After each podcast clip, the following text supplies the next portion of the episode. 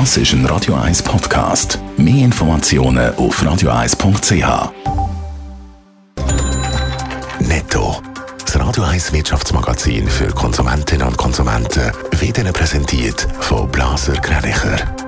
Wir beraten und unterstützen Sie bei der Bewertung und dem Verkauf von Ihrer Liegenschaft blasergreinicher.ch Adrian Sutter. Im Schnitt ist am Flughafen Zürich seit Anfang Juni jeder zweite Flug mit Verspätung abgeflogen. Die Passagiere haben im Schnitt müssen 40 Minuten warten, hat die Nachrichtenagentur AWP ausgerechnet. Gemäss dem Flughafen können Verspätungen verschiedene Ursachen haben, wie das Wetter, operative oder technische Probleme. Drei Tage nachdem der Elon Musk bekannt hat, dass er Twitter doch nicht kaufen will, hat die Rechtsabteilung von Twitter reagiert. Sie haben nie gegen die Übernahmeregeln verstoßen, wie das ihnen der Elon Musk vorwerfe. Er sechs, der Vertragsbruch gemacht hätte, und das wissentlich. Bei diesem Deal ist es oder geht es um 44 Milliarden Dollar.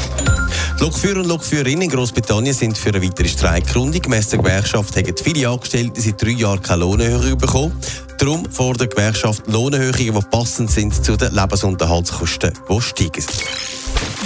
Die einen sind mal schnell locker Millionär geworden, die anderen verlieren jetzt gerade so richtig Geld und zwar mit der Kryptowährung Bitcoin. Nadja Sutter, eine Warnung von der Wall Street dürfte jetzt aber für noch mehr Verunsicherung sorgen. Ja, Im Moment pendelt die Kryptowährung immer ein um die 20.000 Dollar um, einmal ein drunter, einmal ein drüber. Das sind zwei Drittel weniger als noch vor einem halben Jahr, aber es kann sein, dass es noch lange nicht das Jammertal von der Kryptowährung ist.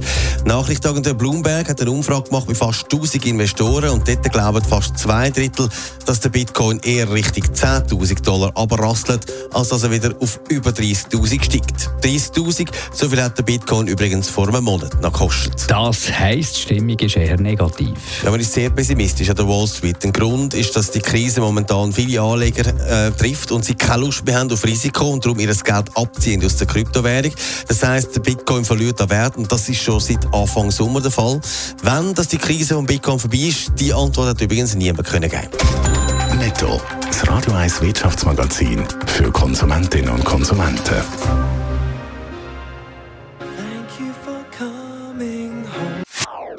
Das ist ein Radio 1 Podcast. Mehr Informationen auf radio1.ch.